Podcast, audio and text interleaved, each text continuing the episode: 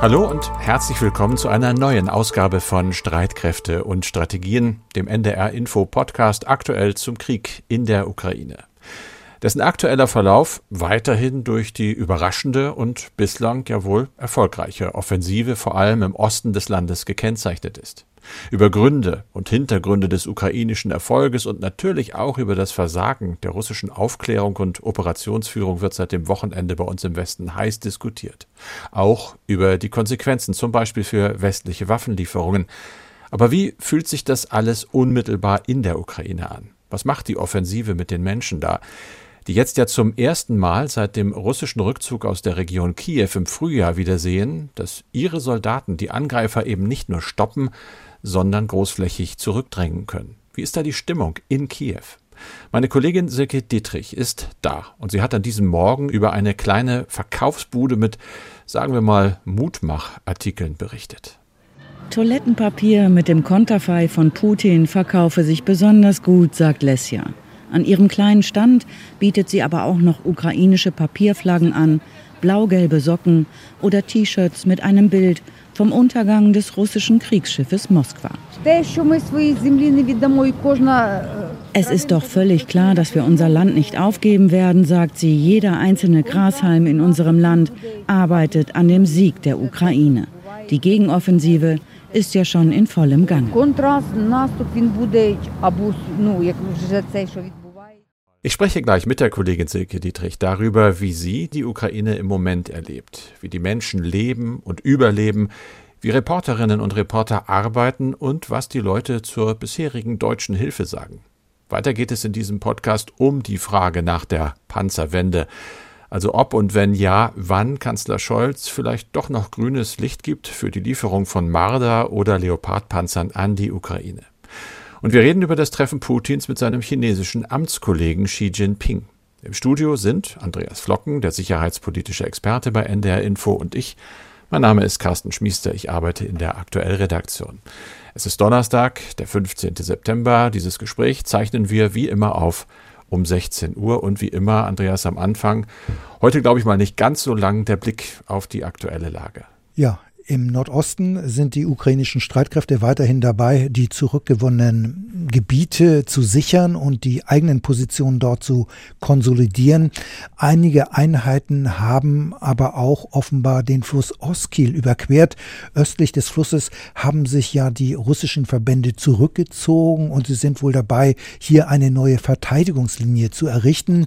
Im Donbass rücken ukrainische Truppen weiter auf die Stadt Liman vor und in der Region Luhansk sollen ukrainische Einheiten eine bisher von russischen Truppen kontrollierte Ortschaft zurückerobert haben. Im Süden in der Region Cherson wird weiterhin gekämpft und in der Zentralukraine ist ein Staudamm von russischen Raketen angegriffen worden. Der Damm ist dabei beschädigt worden. So viel zunächst einmal knapp zur militärischen Lage, Carsten. Wir reden ja viel über die Ukraine, aber wir schauen dabei immer von außen auf das Land. Also, wie wir eben auch gehört haben, haben, wenn wir über die militärische Situation sprechen. Viel zu kurz kommt dabei aber der Blick der Betroffenen selbst. Also was denken die Menschen dort und wie sieht es im Land selbst aus? Das herauszufinden, das versuchen Kollegen und Kolleginnen, die in das Land reisen, nach Kharkiv oder Kiew, um dann mit den Menschen zu sprechen. Ganz genau. Und im Moment ist eben die Kollegin Silke Dietrich für die ARD mal wieder in der ukrainischen Hauptstadt und reist dann immer von dort aus durch das Land, jedenfalls dahin, wo es nicht allzu gefährlich ist.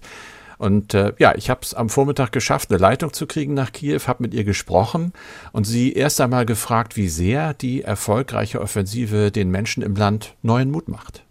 Der war eh schon groß, aber ich habe das Gefühl, dass das das auf jeden Fall jetzt nochmal enorm pusht. Also seit so vielen Tagen hier in den sozialen Netzwerken, diese ganzen Videos natürlich, wie die ukrainischen Soldaten dann die Flagge aufhängen, die ganzen alten Frauen, die den Soldaten was zu essen bringen, die sich weinend dann in den Armen liegen. Das macht was mit den Leuten. Das zeigen uns auch unsere ukrainischen Kolleginnen und Kollegen dann hier. Das ist schon das Top-Thema und das gibt Mut für viele Leute, auch mit denen ich gesprochen habe. Also das ist jetzt einfach nochmal so ein Zeichen, mhm. wir können nicht einfach nur dagegenhalten und die Front einigermaßen halten, sondern wir schaffen es vielleicht sogar, die Russen hier zu vertreiben.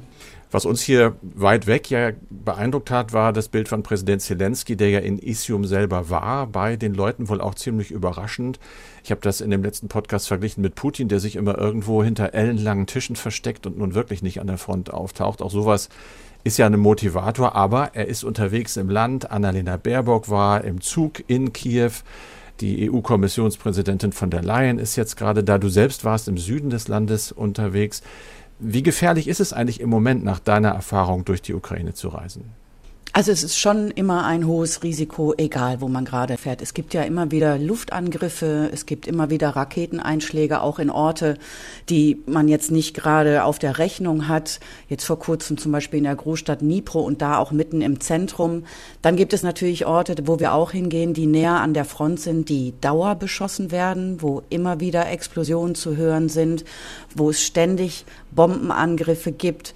Da ist es natürlich noch mal sehr viel gefährlicher, aber es ist schon so, dass man nie genau weiß, was einen jetzt erwarten könnte. Und wenn wir hier Reisen planen, gucken wir natürlich auch immer, was ist da in der Nähe, wo wir jetzt gerade übernachten? Ist da vielleicht ein Flughafen, was die Russen interessieren könnte? Ist da Militär? Also halten wir uns da lieber fern. Also man muss viel, viel, viel mehr planen, immer noch hier in der Ukraine, als wenn man jetzt in Deutschland unterwegs wäre haben eigentlich die VIPs, sage ich mal, von der Lions, die Baerbocks dieser Welt, wenn sie mit dem Zug kommen, besonderen Schutz oder weiß man was über deren Sicherheit? Wir kriegen relativ viele Mails von Hörerinnen und Hörern, die immer fragen, um Himmels Willen, was ist denn eigentlich, wenn da mal was passiert? Ja, das ist natürlich schwierig, gerade mit dem Zug, aber ich glaube, die meisten reisen ja immer noch mit dem Zug an. Das ist dann schon mhm. mal ganz gut, weil der ständig in Bewegung ist. Und wenn wir hier dann zum Beispiel das Aufgebot sehen, sobald die aus dem Hotel treten, haben die eine Entourage von Sicherheitsleuten um sich herum. Da sind ganz viele gepanzerte Fahrzeuge, in die die Politiker und Politikerinnen dann auch selber einsteigen. Also all das, was möglich ist, versuchen die dann schon, die da auch zu schützen. Du hast es jetzt gesagt, es gibt Städte, die sind unter Dauerbeschuss. Da leben Menschen und die, wir haben es ja gerade aus den jetzt befreiten Gebieten gehört, kommen wirklich buchstäblich aus den Kellern nach wochenlangem Beschuss. Wie ist deine Erfahrung mit diesen Menschen? Wie halten die diese extreme Belastung eigentlich durch? Ich frage mich manchmal, wie tief vielleicht das Trauma einfach ist. Ich habe zum Beispiel eine Familie aus Kharkiv getroffen, die mhm. Urlaub gemacht haben in Odessa. Also das war erstmal schon, dachte ich, wie kann das eigentlich sein? Die sind in einem Kriegsland und in Odessa darf man eigentlich auch nicht ans Meer, man darf nicht an den Strand, weil eben Minengefahr groß ist, dass die da angeschwemmt werden. Die saßen aber am Strand, die sind auch ins Wasser gegangen, weil sie gesagt haben, was soll noch gefährlicher sein als unsere Stadt Kharkiv? Und die Mutter hat erzählt, und meinte, der Sohn weiß schon genau einzuschätzen, welche Bomben gerade fallen. Dann sagt er ganz oft, Mama, mach dir keine Sorgen, das sind jetzt unsere Leute, das sind Explosionen, die sind weiter weg. Oder er kann auch einschätzen, wenn das russische Geschosse sind. Ich glaube, tief innerlich sind die Leute komplett traumatisiert, versuchen aber ja, so eine Art Alltag dann tatsächlich sich zu erschaffen. Also die saßen zum Beispiel da am Strand, haben Schrimps gegessen, Bier getrunken, obwohl es natürlich auch Raketenanschläge auch noch in mhm. Odessa gibt. Aber für die war das dann jetzt fast, ja, mal wie so eine Art, also sie sprachen von Urlaub tatsächlich. Also die Normalität im Unnormalen. Das ist das Stichwort für die nächste Frage. Wir haben gerade jetzt an diesem Donnerstag mitbekommen, dass Russland offenbar einen Damm zerstört hat. Äh, äh, Russland zerstört ganz bewusst Infrastruktur von großen Stromausfällen, war auch die Rede. Wenn diese Leute jetzt von diesem Urlaub in Anführungsstrichen zurückkehren, in, nach Kharkiv nehmen wir mal an, in diese Stadt ohne funktionierende oder verlässliche Infrastruktur, wie organisiert man da eigentlich den Alltag? Wie kommt man da durch, wenn man sich auf nichts mehr wirklich verlassen kann? Es gibt unheimlich viele Menschen, die hier helfen, die sogenannten Volunteers. Und das sind Leute, die gar nicht unbedingt jetzt aus Kharkiv oder aus der Region kommen und die sich dann untereinander so organisieren, dass die auch in gefährliche Gebiete noch reinfahren mit irgendwelchen kleinen Bussen. Die sind selber dann auch unter Beschuss. Aber ich habe jetzt auch schon so viele Hilfszentren besucht in verschiedenen Städten. Da stehen massenweise Pakete. Die Leute sortieren da Medikamente, Lebensmittel, manchmal Pampers, Decken, Klamotten. Also ich habe das Gefühl, dass jeder hier so einen Zweitberuf hat, nämlich Freiwilliger mhm. sein. Und das wird echt extrem organisiert. Und dann gibt es natürlich auch noch internationale Hilfsorganisationen. Ich war zum Beispiel in der Frontstadt Mikolaev im Süden von der Ukraine. Und da stehen am Tag manchmal 300 Leute an, einfach nur um ein Mittagessen zu bekommen, weil die alle keinen Job mehr haben und sich nicht mehr leisten können, irgendwo was zu essen zu kaufen. Anderes Thema nochmal Gegenoffensive. Da werden ja Gebiete befreit, die lange unter russischer Kontrolle waren. Wir haben im letzten Podcast schon darüber gesprochen. Es kommen jetzt, wie zu befürchten war, Hinweise auch dort auf mutmaßliche Kriegsverbrechen. Wie laufen da eigentlich die Untersuchungen in dieser Gegenoffensive ab? Es, wir hören davon, es werden Spuren gesucht und wenn gefunden, mhm. werden sie auch gesichert. Wie groß ist der Umfang? Was passiert da? Also das geht jetzt Stück für Stück. Also in dem Moment, wo jetzt auch Journalistinnen und Journalisten reingehen dürfen, das ist dann meistens auch tatsächlich in so einem begleiteten Tross, sind dann Polizisten mit dabei, da ist Militär mit dabei, die das immer noch absichern. Es kommen Leute vom Katastrophenschutz hin. Das sind eigentlich ehrlich gesagt die ersten, weil die ja erstmal gucken müssen, dass dann die Minen geräumt werden, dass dann die Polizisten oder Leute von der Staatsanwaltschaft, die dann versuchen, Beweise zu sichern, erstmal auch auf sicherem Gebiet sind. Und wir sehen dann eben Leute, die dann tatsächlich in Foltergefängnissen sind, die sprechen dann mit den Menschen vor Ort, suchen Augenzeugen, Leute, die vielleicht betroffen waren. Und das ist, dauert alles lang, das geht nicht so von heute mhm. auf morgen, aber das passiert dann äh, Stück für Stück. Eine Frage noch an dich persönlich sozusagen als deutsche Reporterin. Du wirst ja zu erkennen sein, wenn du da rumläufst. Äh, wir kriegen mit die Debatte, Forderungen nach deutschen Panzerlieferungen, die ist im Zuge der Gegenoffensive lauter geworden, diese Forderung, die Debatte hier im Land auch. Was sagen dir die Leute, die du triffst? Wenn, wird das überhaupt debattiert? Sagen sie, wann kriegen wir endlich eure Marder, eure Leopard? Ja, das machen die durchaus. Also vor allen Dingen jetzt, als Annalena Baerbock dabei war, haben mir einige mhm. gesagt, das ist ja schön, dass eure Politikerinnen und Politiker hier hinkommen, um Hände zu schütteln. Aber wäre schöner gewesen, wenn die hinten auf dem Zug auch noch ein paar Panzer mit draufgepackt hätte. Es gibt aber auch unglaublich viele Leute, die äh, erstmal sich bei mir bedanken, beziehungsweise bei Deutschland, weil sie entweder Familienmitglieder haben, die gerade in Deutschland sind. Eine Souvenirverkäuferin hat mir zum Beispiel erzählt, dass ihre Kinder und Enkelkinder da jetzt zur Schule gehen und äh, dass so viele ukrainische Kinder ja jetzt in deutsche Schule gehen dürfen. Also da ist nicht immer nur Kritik, sondern da ist tatsächlich auch ganz oft Dankbarkeit, die mir da entgegenschlägt. Und das war unsere Kollegin Silke Dietrich im Gespräch direkt aus Kiew. Wir haben ja zum Schluss geredet über die Bitte der ukrainischen Regierung, aber auch eben vieler Menschen um die Lieferung von Schützen und Kampfpanzern aus Deutschland, die ja doch sehr, sehr nachdrücklich und immer wieder geäußert wird. Der Druck auf die Bundesregierung, Andreas, der steigt von außen und von innen, denn auch innerhalb der Ampelkoalition selbst gibt es ja Forderungen von Grünen, von der FDP nach diesen Lieferungen. Was denkst du, geht der Kanzler da bald von der Bremse? Ja, also ich denke, er wird nicht umhin kommen, von der Bremse zu gehen, denn die Bundesregierung kommt in der Frage der Lieferung von diesen Kampf- und Schützenpanzern immer stärker unter Druck. Der Bundeskanzler wiederholt ja inzwischen gebetsmühlenartig, dass es keinen Alleingang in dieser Frage geben werde. Aber dieses Nein wird sich wohl auf Dauer nicht durchhalten lassen. Du hast es bereits erwähnt, in der Ampelkoalition im Bundestag rumort es ja schon seit langem. FDP und Grüne sind für Lieferungen, auch Teile der SPD-Abgeordneten. Allerdings sperrt sich hier noch wohl die Fraktionsführung der Sozialdemokraten und der Streit erfasst nun ja auch zunehmend die Regierung. Außenministerin Baerbock hält sich zwar noch an die Kabinettsdisziplin, widerspricht dem Kanzler nicht, aber an ihren Äußerungen wird deutlich, dass sie von der vertretenen Position des Kanzlers offenbar nicht viel hält. In einem Interview mit der Frankfurter Allgemeinen Zeitung sagte die Grünen-Politikerin jetzt, die Entscheidung, ob die von der Ukraine gewünschten Leopard 2 geliefert würden, könne nur gemeinsam getroffen werden in der Koalition und international. Sie sagt aber auch, dass diese Entscheidung nicht lange hinausgezögert werden sollte. Also, das sehe ich schon als eine Absetzbewegung. Und ich denke, man muss zudem sehen, die Position des Bundeskanzlers zur Panzerfrage passt nicht zu dem Anspruch, dass Deutschland eine Führungsmacht in Europa sein will. Denn dann darf man sich nicht verstecken und nur immer im Strom mitschwimmen. Man muss da schon voranschreiten und auch Verantwortung übernehmen. Dabei hat die Verteidigungsministerin in dieser Woche diesen Führungsanspruch noch einmal bekräftigt. Aber wie so oft äh, klafft eine Lücke zwischen Anspruch und Wirklichkeit. Man muss sagen, Deutschland liefert zwar Waffen an die Ukraine, auch schwere Waffen wie die Panzerhaubitze 2000 und den Mehrfachraketenwerfer Mars, aber trotzdem verweigert die Bundesregierung der Ukraine die Lieferung selbst alter Schützenpanzer Marder, die bei der Industrie bereitstehen. Die Marder sind ja bei der Bundeswehr ohnehin ein Auslaufmodell und werden zurzeit durch den neuen Schützenpanzer Puma ersetzt. Also das passt in meinen Augen alles nicht so richtig zusammen. Aber wir hören ja immer wieder, auch vom Kanzler Scholz selber, dass er eine Eskalation des Krieges unbedingt verhindern möchte. Und die Frage, nicht zum ersten Mal gestellt, aber aus gegebenem Anlass eben doch wieder, Nehmen wir mal an, diese Panzer, Kampf- und Schützenpanzer westlicher Bauart würden geliefert. Wäre das ein potenzieller Schritt zur Eskalation des Krieges? Ja, ich finde, man muss erstmal aufpassen, dass der Krieg in der Tat nicht eskaliert und die NATO nicht doch noch Kriegspartei wird. Insofern ist es schon richtig, dass man hier sehr besonnen handelt. Allerdings werden ja bereits seit längerem an die Ukraine Kampf- und Schützenpanzer vom Typ T-72 und BMP geliefert. Das sind zwar Waffensysteme sowjetischer Bauart und die westlichen Gegenstücke sind ja eben der Leopard bzw. der Marder.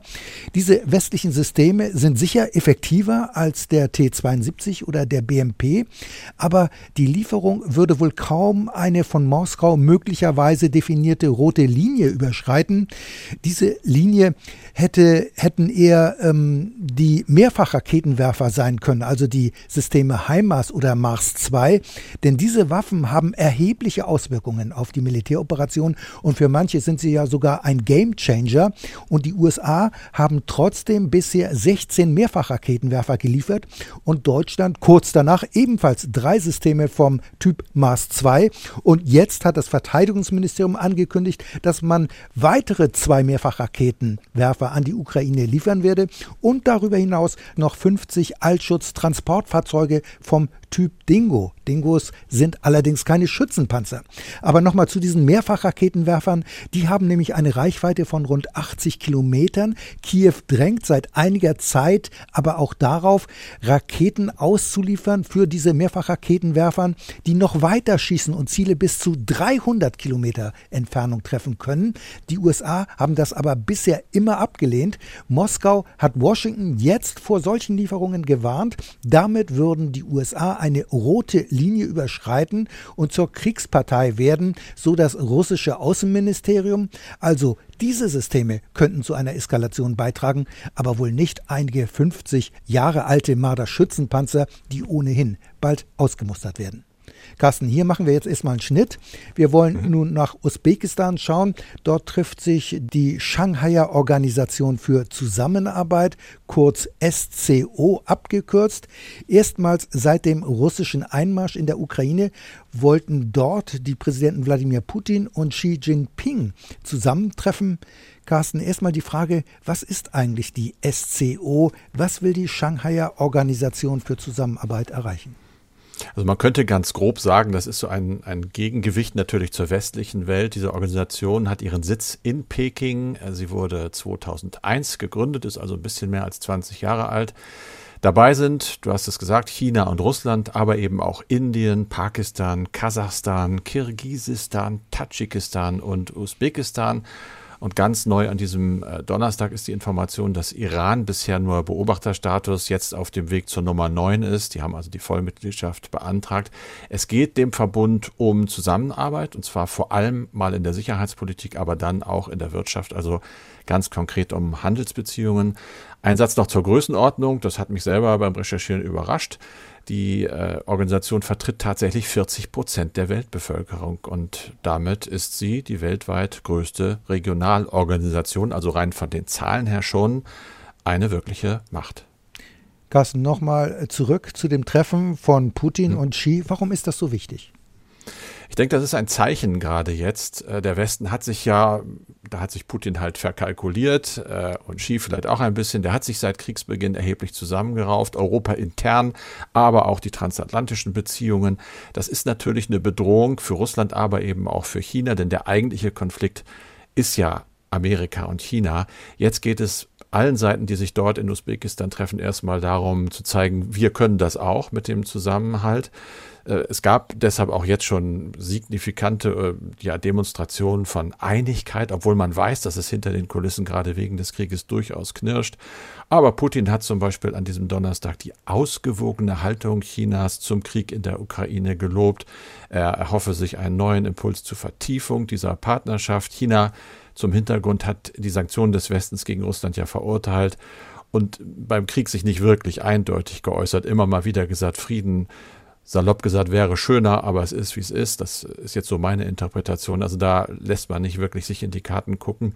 Wir wissen aber im Hintergrund natürlich, äh, dass China nicht besonders happy ist mit diesem Krieg. Ganz einfach auch aus wirtschaftlichen Gründen, denn das große Geld macht Peking nicht mit Moskau, sondern eben mit dem Westen. Putin soll ja auch mit dem türkischen Präsidenten Erdogan zusammenkommen. Der hatte ja mitgeholfen, das Getreideabkommen zu verhandeln.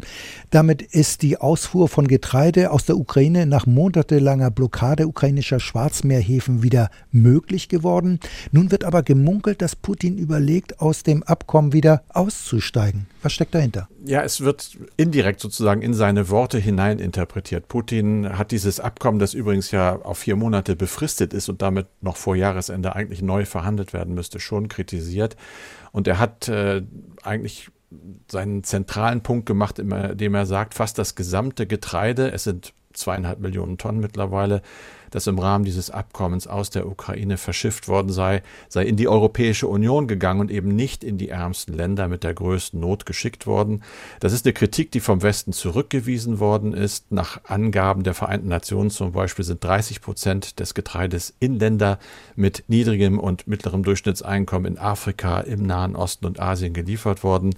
30 Prozent dann aber tatsächlich in die Europäische Union, wobei wiederum ein größter, das ist jetzt nicht die EU, aber der größte Einzelempfänger die Türkei war. Das finde ich ganz spannend, 20 Prozent. Und das macht auch Erdogans Position ganz klar. Der wird ein Interesse haben, schon ein Eigeninteresse, dieses Abkommen aufrechtzuerhalten. Die beiden treffen sich, wie gesagt, am Freitag. Da muss man gucken, zu welcher Einigung sie da kommen. Es gibt natürlich wieder E-Mails, Andreas, unter anderem diese hier von Simon Wirth aus Rastede. Er schreibt, es erfolgen regelmäßig Besuche von hohen Politikern in die Ukraine und natürlich besonders nach Kiew. Das haben wir ja gerade mit Silke Dietrich schon besprochen. Diese Reisen erfolgen tatsächlich per Zug meistens. Wie wird versucht zu gewährleisten, dass nicht genau so ein Zug von russischen Flugkörpern getroffen wird? Wäre hier nicht auch ein niedrig fliegendes und mit Flares ausgestattetes Luftfahrzeug eine Alternative? Eine sich daraus ergebende Frage, wie würden die Reaktionen ausfallen, falls es bei einem solchen Besuch eines ausländischen Ministers, einer Ministerin zum Tod kommen würde? Mhm. Äh, zunächst zu den Reisen per Bahn. Äh, du hast es erwähnt, EU-Kommissionschefin von der Leyen ist ja gerade nach Kiew gereist und am Wochenende war ja auch Außenministerin Baerbock zum zweiten Mal in der ukrainischen Hauptstadt, immer mit der Bahn. Man muss sagen, die Reisen sind nicht ohne Risiken, haben wir eben ja auch gehört von Silke Dietrich, denn die Ukraine ist Kriegsgebiet. Es bleibt immer ein Restrisiko, dass so ein Zug aus der Luft angegriffen wird. Und sollte ein Politiker oder hoher Diplomat bei so einer Reise aber trotz vieler Sicherheitsmaßnahmen und Vorkehrungen zu Tode kommen, dann wäre das natürlich fatal. Die Empörung wäre riesengroß und sie würde sich gegen Moskau richten.